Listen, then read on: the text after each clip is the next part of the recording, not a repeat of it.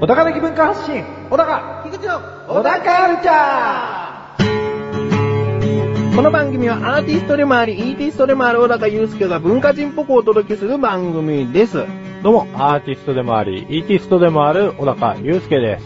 明けましておめでとうございます。アシスタントの菊池です。あ、くそ、腹立 つわ。明けまして、おめでとうございます。さらりとね、こええの程度の挨拶は、なるほどですやらないね。と。あ、文化人文化人じゃな いですよ。もっと自信を持って、だ。うん。はいいですね、年を明けて、あの、改めまして、い。この小高祐介第1回を聞いていただくとわかるんですけれども、あの、謙虚になれよと。まずは謙虚で言って、でも自信を持って発言していかないと、文化人には、あの、認められないよと。再度確認したところ、超難しいですね、そ れ。何謙虚に自信を持ってって。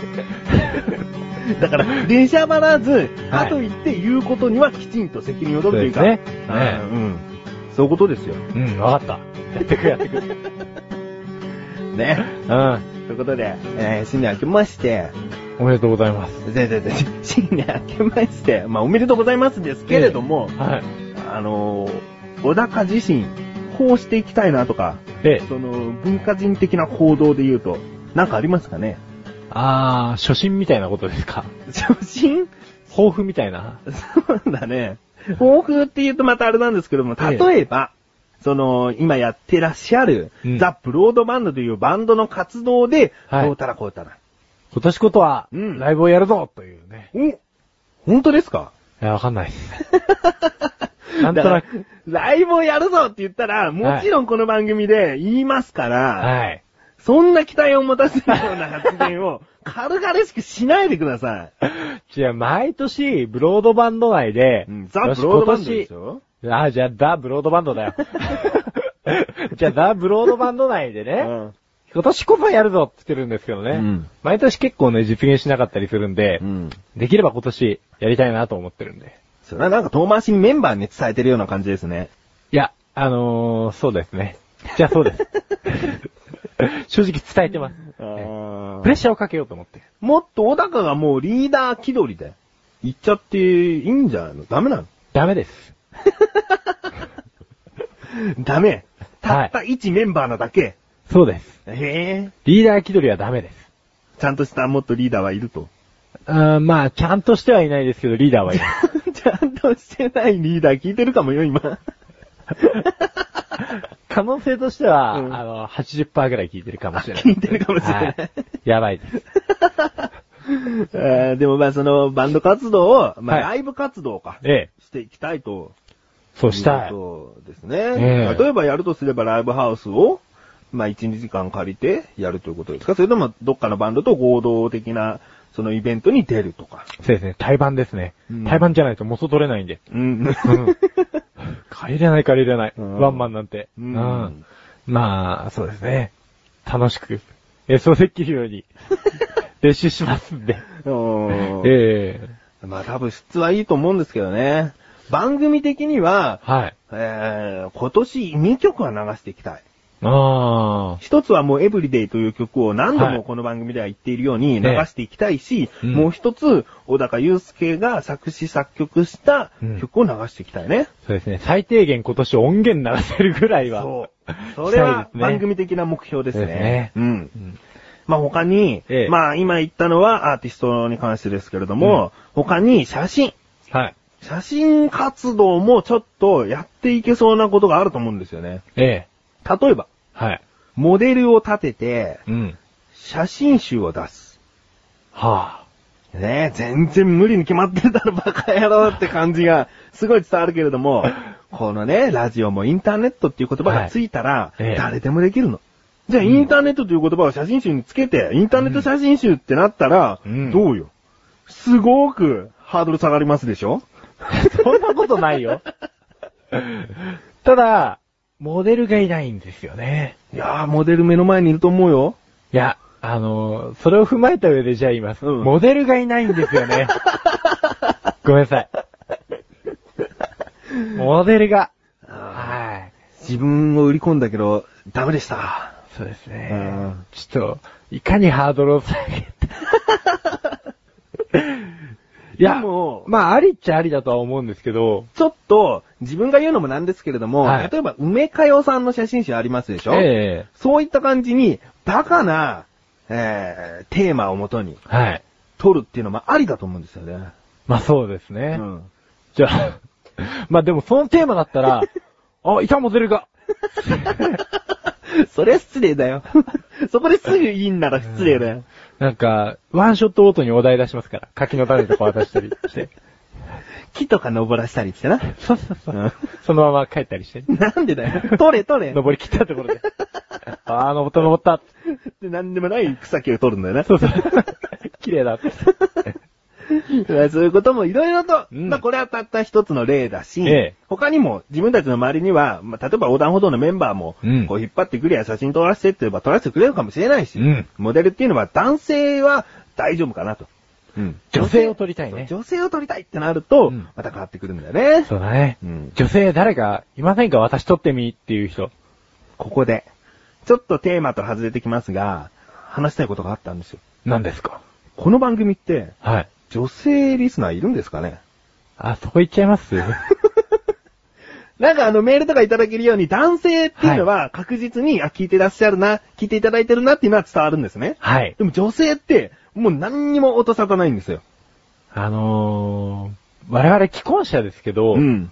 モテたい気持ちがないわけじゃないんですよね。決して。 そういうところ。うんうんうん。あの、だから女性のリスナーの方とか、うん女性のファンの方とか、うん。見てくれるとですね。そう。だから、すごく、さっき言ったようにき、お互い既婚者だから、ええ何もやらしい意味ない。そう です。うん。うんまあもちろん当たり前だよ、そんなこと。国にしようなん て、考えてませんから、つって。うんうんなんか言えば言うほど、なんか立場が丸くなっていくのはなんでなんでしょう ね。でもね、自分たちからね、そうですね。俗に言う不倫なんてしないよと。うん大丈夫だよ。そうそうそう。プラトニックに、こう、お付き合いしていきたいだけだよ、みたいな。なんなら、奥さんと友達になってほしいわって感じだね。そうだね。うん。 うん。むしろ。家族ぐるみになっちゃうけど な。たったモデルやってくれるっていう人がいたとしてな。うん。 なぜそこまで深い中に行って。 逆に怪しいな。ああ。まあそういうことでね、女性っていうのも、まあモデル募集というまではいかないけども、ええ。その、リスナーとして聞いてますよなんていう人がいたら、あの、この場を借りてちょっと、そうですねうん。ぜひその存在だけでも示してほしいですうね。ん。うん私は女性です。で、十分伝わりますそかうでらすねね。。うん女性のふりした男性でもいいですもん。もういいですね。 もうだって、証明ができないし、どうせ。そうそうそう。その人が一生この番組に対しては女性で送ってくださるんであれ ば、もうそれはそれでね。うん。うんでも俺それ死ぬ間際に教えられたらすげえもうやりきれないです。 それまでにもっとちゃんとした女性リスナーをね、いっそうだぱいね増やせば、うん大丈獲夫で得すすればね そう。そうだったんだっては済むからね。そう。ん。まあ、この女性リスナー募集に関しては。え募集じゃないけどな。え女性リスナー募集ってなんだよな。いや、募集で行きましょう。 募集なのか。まあ、この辺にしておいて。ええまあ、写真集の話に戻ります。はい。写真集をウェブ上にうん今年上げたいなと思ってるんです。ああ。もちろん、小高祐介が撮った写真です。ええ。それを、えー、小田カルチャーの、そのホームページとかどこかに置いて、自由に見てくださいという形を取りたいんですね。おー。うん、それは小高祐介が個人的にやっているブログではなく、はい。本当に写真集という雰囲気を出したページ、サイトにしたいんです。そうですね。僕も実はちょっと一貫したテーマで撮ろうと思ってたんですよ。うん。ぜひ。なので、まあ、うーん職業にしようっていうほど写真にハマっているわけではないでしょはい。なので、その、ある程度定期的に写真集を出しましたなんて言うと、うんちょっと文化人っぽいんで、あ、あ、いいね、それ。うん。はい。あ、じゃあそれでぜひ。うん今回のタイトルはなんつってね、です何。々っつって、定価いくらですかもちろんタダですなんつって、ただですよ。何回も見れますよっていうね、いそうくらいでうこともを見出せよ。していきたいと。ねやっぱり小高ルじゃ単に、その、小高とアシスタントの菊池が雑談して夢のような話してるだけじゃ馬鹿らしいんで、ちっちゃくても形にしていきましょうと。文化を残すぞと。そういうことですねああ。ウェブにはこう、ほぼ一生残っていくでしょ残っていきますね。う。その掲載するサーバーによるけれども。そうですね。サーバーに見ようがない限りね。うん。大丈夫です。なので、はい。ちょっと、今年やっていきましょそうですねう。。うん。わかりました。これいいね。適当な気持ちじゃ、始められないよ。決定。決定です。抱負。抱負って最後 に言った。抱負じゃないよ。じゃあ最後にちょっと意気込みって、CM 行きましょう。うん。ライブをやるよ写真集を作るよよし。その二つは、最低限やっていきたいと思いますので、はい。皆様、今年もよろしくお願いします。お願いしますそれではここで一旦、 CM です。皆さん、菊池賞のなだらか向上心をご存知ですか日頃思っていることや感じていることを、私、菊池賞がなだらかにお話ししている番組です。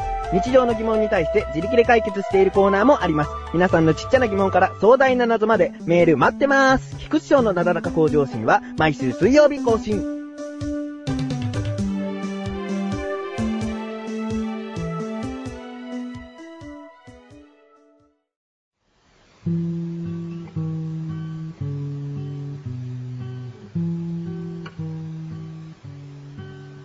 小高郎の料理教室。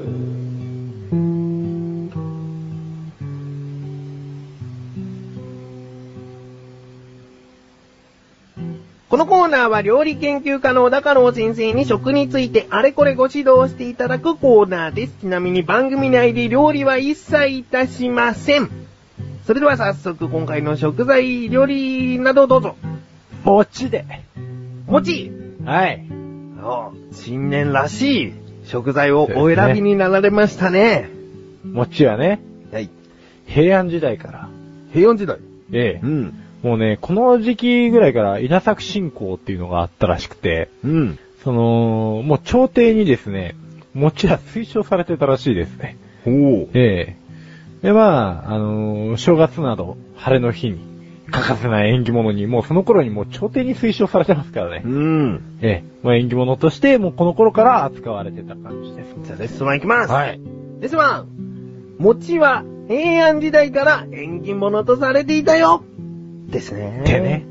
はい。で、餅に関してはですね、これ、餅米と、うん。餅米粉っていう、粉ええ。粉があはるんです餅よ。米じゃない。あのー粉になってるらしいんですよ。はいただ、餅米の方がやっぱり値段は高価らしくて、ん。だから、歯応えとか、うん腰の強さとか、うん。焼き、焼いた時のあの、膨れ具合とか、うん。あと、お雑煮とか、こういう風に煮た時のうんとろけ具合みたいなのも、うん。やっぱりこの、もち米、もち米粉じゃなくて、うんもち米の方がうん、断然上らしいですね。おええだからまあ、ぜひ、餅を作る機会がある人は、ー。もち米を 餅米使はっ。たらいいんじゃないかなと。餅米粉は何に使われるんですかね白玉団子は白玉粉ああ、あれは白玉粉でしょうねう。ん。餅米粉というのはもち米粉っていうのはもうつく前提なんじゃないですか。あー、なるほええど。白玉粉ってつかないじゃないですかうんうん。なんか、、つく餅とつかない餅があるっていうのも、まあ一つポイント、あ、一口メモなんですけ ど。餅なので喉に詰まらないように、そうね。一う口。ん。うん。一口ね。まあ、詰まったら、掃除機で取り出してあげるけどね、つってね。はい。あ、 おなんだなんだ、縁起悪 いぞ。つってね。でね、関西と関東ではね、うんあの、餅の加工の仕方っていうか、あの、作る工程っていうのはほとんど一緒らしいんですよ。原材料とか。うん。でも、そっから、えっ、と、関西はついた餅を手でこうこねて、うん。丸く形を整える丸餅っていう。うんうんで、関東は、こう、板状にして、あの、固まったところを切り分ける。うん。うん。えー、角餅って言うんですけど、うん。あの、全然加工の仕方が、そもそも関東、関西は違うみたいですね。はい。どうぞここ、レッスンズですね。レッスンズ餅の形は、関西は丸餅、関東は角餅なんだよいいですかいいじゃないですかああ。うん、よかよか。その丸餅が重なって鏡餅っていうことじゃないんですかねそれは知らないですね。あそれは知らないんですそれかは、それはわからないですうねん。鏡餅は、うんそろそろモチーフがあって、ん。当時ですね、うん。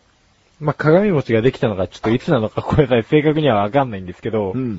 あのー、八田の鏡っていう寝具があるんですよ。うん。で、その時代の青銅製で丸型の昔の鏡に形を似せて作ったのが、うんまあ鏡餅の由来らしいんですよ。うん。だから多分丸餅とか角餅とか、うん。その別れる前から、もうあの、あった。あったっていう可能性がありますね。まあ原理的にはその丸餅を2つ重ねたことには変わりないで すよ、確かに。ええただまあ鏡餅に関してはそれなりに由来があります。うん。で、今回はもう、まあ縁起物なんで、うん。鏡餅にちょっと話をずらしていきますと、はい。これ12月28日に飾るのがいいらしいですね。年が明けてからではなく、そう、あの、8位は末広がりだからって。ほ逆に29に、12月29に飾っちゃうと、ん。まあ、空ですから。ほう。まあよかない と。ほんといろんな、こう、言語担ぎますね。喧嘩すぎますね。日本人はやっぱりそういうの好きですけどね。おーそれこそ美徳ですよね。うんうんで、まあね、あのー鏡餅に関しては他にもいろいろあるんですけど、神にうんこう備えるものなんで、鏡餅に関しては。うん。あの、包丁で切るっていうのは、こう、縁起がはいはい。悪い。はい。もう縁起尽くしであのはい話を進めてきましたけれども。 はい。その切るっていうのは、じゃあどうするんだっていうと、ええ確か割るんですよね。割ります、割ります。割るのはいいんですかね割って程よく割れたやつは、 あの、焼いたり煮たりするんですけど、割るのは OK らしいんですよね。 まあでも餅ですから、結局食わないと、みたいな。うん、まあそうですけどね。いや、まあ身も蓋もないですよ、確かに。切るのがダメだけど割るのはいいってね。うんく、砕くっていう言葉もぴったり合いますからね。神を砕くみたいな。くだく、くが二つもついた言葉ですね。 弦が悪いですね。剣があるって。まあね。日本人やっぱり敏感ですからね。そういうとこにね。うん。まあ餅いろいろ種類がありますけどね。ありますね。うんまあ、鏡餅の話はもういいか。でもまあ、あれみかん乗せて、僕は毎年ちゃんと飾ってるんですけどね。おそれは、例えば、佐藤さんが出してる鏡餅ではなく、あ、ごめんなさい。佐藤さんが出してる 鏡餅です。孫ことなく。下のセロハンをピッとめくるとちっちゃい雲餅がいっぱい入ってるやつですかポンって出て くる。あれ食べやすいんだ。だってあれなら、あの、もう、なんていうんですかね、その縁起の悪いことは、うん佐藤の人たちがやってくれてるわけだ から。俺はただ焼いて食ってるだけだ。何も関与してないよ、みたいな。ええうんこっちはあの、後ろのセロハンを剥がすっていう作業がありますけども、そうですね。剥がすは大丈夫ですか ねあ、別に、そこは大丈夫ですよ。だってプラスチックのやつを剥がしてるわけですから。おー餅に直接の危害を加えてるわけではないんで。そういうことになるんですね。うん相当腐った話をしてしまいましたけど も。一応みかんなんかも乗せたりしてね。うんうんあのみかんには意味があるんですかねあのー、でも昔から決まってるみたいですよ。みかんとか、あのー、ああいう紙を敷いたりとか、ん。あ、でも紙を敷いたっていうのは後発的にできたものみたいなんですけど、うんあとはエビとか乗せたり、アワビとか乗せたりしてたみたいですね。みかんの代わりに。えっと、みかんと一緒に。だから、あのー見て、ウィキペディアで見るとわかるんだけど、すげえ鏡餅ね、昔の複雑だから。 こんな乗せんのみたいな。え、じゃあ、うん一、個乗っかるような面積じゃなく、すげえ、でかい、広い面積ってことですかそうですね、なんか吊るしてんのかなって思うぐらい、なんかもうね、神々しいんですよ。あ、こりゃ切っちゃいけねえわと。まあもちろん砕くなんて持ってんのほかだなんて思っちゃうんですけど、やっぱり砕いちゃうんですけどね。え、じゃあそれが本物の鏡餅なんですかね多分ね、佐藤の切り餅、鏡餅はね、うんあれ、うんなんて言うんでしょうね。本物の鏡餅に比べたらね、本当にあの、見劣りする。庶民的なってことです ね。庶。民的なうん。 そうですね。まあ、いちいちエビだの、アワビだの飾んなきゃいけなかったらもうそんな風習伝わりませんよね。そうですね。広まりま高す級食材ですからね。ね。 ということですね。じゃあレッスン3、いきます。はい。レッスン 3! 本当の鏡餅は、様々な豪華食材が飾られて、とても庶民には手を出せないものだったんだよいいですかね。いいと思いますね。まあ、庶民の暮らしが正直どうかわかんないですけど ね。昔の人たち。なんか結構、あの、いいもん食えたっていう話なんですよね。まあ、海の幸だから高級食材とかそういったことじゃなかったかもしれないですね。うん今、でもアワビとか手に入らないですからうんね。飾りたくても飾れないし、もったいないですよね。うん。うん。18日 から飾って、 正月までカラッカラに。うん。ああ、もったいないな。まあ日本にはクリスマスという文化も入ってきましたからね。そうですねちょっと慌ただしいですね。ちょっとバタバタしちゃいますね。クリスマスなんかいらないよ。本当に。いや、前回、散々クリスマスの話しといて、いらないよって決断はないです ね。じゃあ、ここら辺でレッスン4お願いします。え、レッスン 4! うん。なんでも、演技を担ぐのは大切だよ。はい。わかりました。じゃあ最後、縁起を担いだ言葉、出ますか出ます出ます。フ はい。ァッショイ。知らないよ。おみこし担いだ言葉だよ。あーまあでもあれ、おみこし縁起物だ から。稼いだってことでね。もう今回のご指導は以上ですね。はい、以上 です。お早めに。先生、ありがとうございました。はい。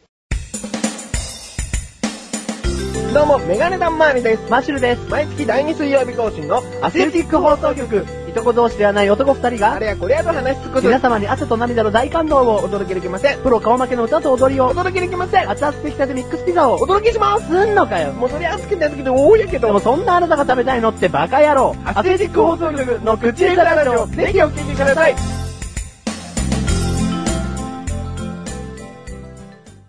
お高ましレビューこのコーナーは小高祐介があらゆるジャンルの中から一押しな一品を選びレビューをかましていくコーナーです。早速ジャンルの方をお願いします。映画、映画ムービーからのおすすめですね。作品名をどうぞ。インスタント沼。インスタント沼。沼。はい。インスタントの沼です。邦画ですか邦画です。あ、邦画ですかはい。比較的新しいんですよ。ほ2009年う。うん。 5月23日。新しいですね。新しいっすようね。ん。でこの監督が、あの、三木聡って言うんですけど、はい。目新しいとこだと、時効警察とか、はい。あの辺の監督ですね。テレビドラマですね。そうですねはいはい。まあ、この人の作品の特徴としては、ん。なんか笑えるっていう、 うんうん。シュール。シュールです。ん。なんか一貫して、こう、小ボケが続いていく感じなんですよ。おで、この映画に関しても、まあ、のっけから、そうですね、もうミキワールド全開うん。なんですね。で、主人公がですね、この三木聡の、まあ、作品によく出てくるキャラクターなんですけど、まあ、はい麻生久美子、はい。えー、加瀬亮、はい。あと、風間森夫ってわかりますはい、わかりますよ。えー、ぬくみず洋一とか。はい。あの、ぬくみずさんは今回ちょい役なんですけど。うん。あと、工藤官九郎とかもちょっとちょい役で出てますね。出る側で出てるんですね。出る側で、うんうん今回は出てますね。はいまあ、いつも脚本なんですけど。うんで、この映画は、なんでしょうね、まあ今一通り面白いって話をしたんですけど、うんあの、ストーリーとしてはですね、この、麻生久美子が、はい。パッとしない雑誌の編集長なんですよ。うんうんうんで、まあ、パッとしない人生を送ってるんですわ。うん。で、彼氏も以前付き合ってたカメラマンの人がいたんですけど、うんイタリアに行っちゃって以来音信不通で、うん。で、なんとかその雑誌社をうまいこと盛り上げて、うん私もイタリア行って、うん二人でアハハンな生活を送ろうってうん。思ってたんですけど、うん。結局雑誌廃刊になっちゃっおお。て。で、もういいこんな会社用はないって辞めた直後にですね、ん。新刊を立ち上げて、うん。ちょうどイタリア特 集で。で、白石美穂を扮する俳優がうん、そっちに行ってそのカメラマンといい感じになっちゃうっていう。おお。ほんとつい。いてない感うじん。ね。で、そんなある日なんですけど、はい。お母さんが急にですね、沼にカッパを釣りに行っちゃうんですよ。えすごい脈絡ないんですけど、麻生久美子っていうキャラクターの、はいえっ、と、まあ、扮する役柄のキャラは、何も信じない、目に見えないものに関しては。だかうらんカッパは信じないって言ってるんですよ。うん。ただお母さんは、あの、冒頭で、あの、カッパがそこら辺にいるのを、うん麻生久美子に見せたいんだけど、ん全然見てくれないと。うんで、そんなのいるわけないじゃんって相手にされなかったんで、うんカッパを釣りに行ったんですよ。うんそしたら沼に落ちて意識不明になっちゃったんですね。麻生久美子。あの、いや、お母さんおが。母さん。そうそうそうそうそう。で、あのーその時に、その沼から発掘された、郵便ポストがあったんですよ。うん。で、その郵便ポストに、お母さん宛てに届いてた手紙っていうのがあったんですね。うん。で、それが、えっと、麻生久美子の本当のお父さんから送られてきた手紙だったんですよ。うんそれが、えー、風間森夫。うん。まあ、ここまで言っちゃっては、もう特に問題はないんですけど。うん。で、麻生久美子がその風間森夫と、に会いに行くんですけど、その風間森夫の、まあ、見た目の激しい、えー、なんていうんですかね、ギャップとかでう、ん。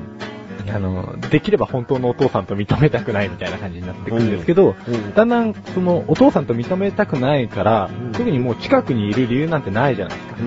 うん。離れて行こうとするんだけど、その風間森夫さんが、扮する役の人柄に触れて、だんだんね、あの、全然別に最初興味なかったんだけど、ん何回も何回も会いに行くようになるんですよ。うん。そこから物語が徐々にこう回転していくような感じになっていくんですけど、うん。まあ、そのジリビン OL だった人が、その本当の実のお父さん、いい加減なやつと会って、まあ、その後の単純に面白顛末みたいなところはあるんですけど、もう全体的にコメディでいいんですかそうですね、ストーリーにめちゃ深みがあるとは思えないそう。うん。感じなんですが、ただまあ撮影方法とか、そのコメディタッチとか、うん演出の仕方とか、うん。役者のいじり方とか、うんどれ一つとってもコメディとしては本当に一流なんで、うんうんただシュールですけどね。うん。うん。だから、そういうのが好きな人はまあ見てもいいかなとう思う。ん。わかりました。なんか、ストーリーとしては、どうなっていくのかという感じがあんまり出てこないですけれども。そうですね。 あの、どうなるものでもなかったっていう感じはあるんですけど、うんただ、見たと妙にスッキリする映画。おーええじゃあ最終的にはそういう気持ちにもなるし、見ていく過程で一つ一つのシュールな面白さを楽しんでという映画ですかね。そうですね。うんうんうん。わかりました。じゃあ早速ですが、星、いくつですか 3.5! ちょっと潔く3か4あたりで言ってほしいところを3.5。そうですね。3ほど低くないし、4ほど高くないんで、でも今までの中では一番低い星の数ですね。そうなんです。ただ、面白いんです。うんううんん。だから本当は4あげたいんですけど、うん。ごめんなさい、僕ももう一回見てみます。えー、こんな作品を今回取り上げたんですかでも。 そうですね、なんか癖になるんですよ。おーように見ちゃうんで、なんかもう一回見てみますって言ったものの、単純に見たいっていうのもあるんで。おーじゃあ4いってもいい感じしますけどいね。やでも3.5で。 じゃあもう一回見た後にもしかしたら4になるよ。そうそうそうそうということですね。そしたら、あの、そのうち訂正します から。わかりました。じゃあ、はい今回、インスタント沼という作品ですね。はい。レビューしました。以上、小高ましレビューでした。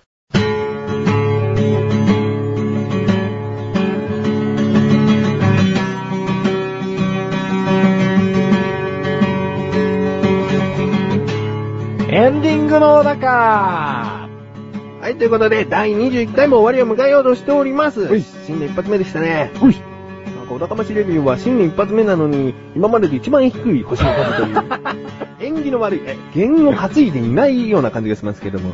いやー、だってたまたま、そうなんです、話したかったものが、そのぐらいのランクだったんで。 たまたまですね。たまたまです。ん事故です、事故。うん。うん。まあ、他にも、今回オープニングでは、ええ。これをやっていくぞっていうことを2つ掲げましたね。ちゃんと覚えてますか写真集を作るぞおライブをやるぞおなんかすごい一流の 言葉に聞こえますけども。あのー、ごめんな さい。ね他に音楽で言うと、その曲を上げるよっていう、この番組の中で曲を流すよっていうことも一つの目標ですから。目標ですね、んそうですね。まあこれは目標というかもうやらなければならないことと言ってもいいですね。 目標なんて別に自分たちの努力次第でしょっていうことだし。目標です。まあ、遅くても夏頃には一曲そうですで、ね。年末前には必ず一曲。うもうだって年末の話してんもんね。 なんでそんな先々なんだよ。夏まで2曲あげるとか言えないのかっていうね。半年に一曲フェス。 そうだね。まあでもね、こういった目標を掲げることで、小田カルチャーも、こう、あこんなことをやっていくんだっていうふうに思われるかもしれないから。そうですねう。。うんん。ただひたすら雑談聞くような番組じゃないと。そうだ。作品もあるよと。うん。なんかプラスアルファがある番組ということでね。さあ、頑張ります。頑張りましょうはい。アシスタントは手伝いますおよじゃあ今年もよろしくお願いしますねろ。しくお願いし ます。2010年も。ちょっと暗くなってきてませんプレッシャーに押しつぶされそうになってます。いろんなことが増えてきたなと。うん頑張ります。頑張りましょう。おう、行ったるで。行きましょう。ということで、小田カルチャーは2週に一度の水曜日更新です。それではまた次回お楽しみに。さようなら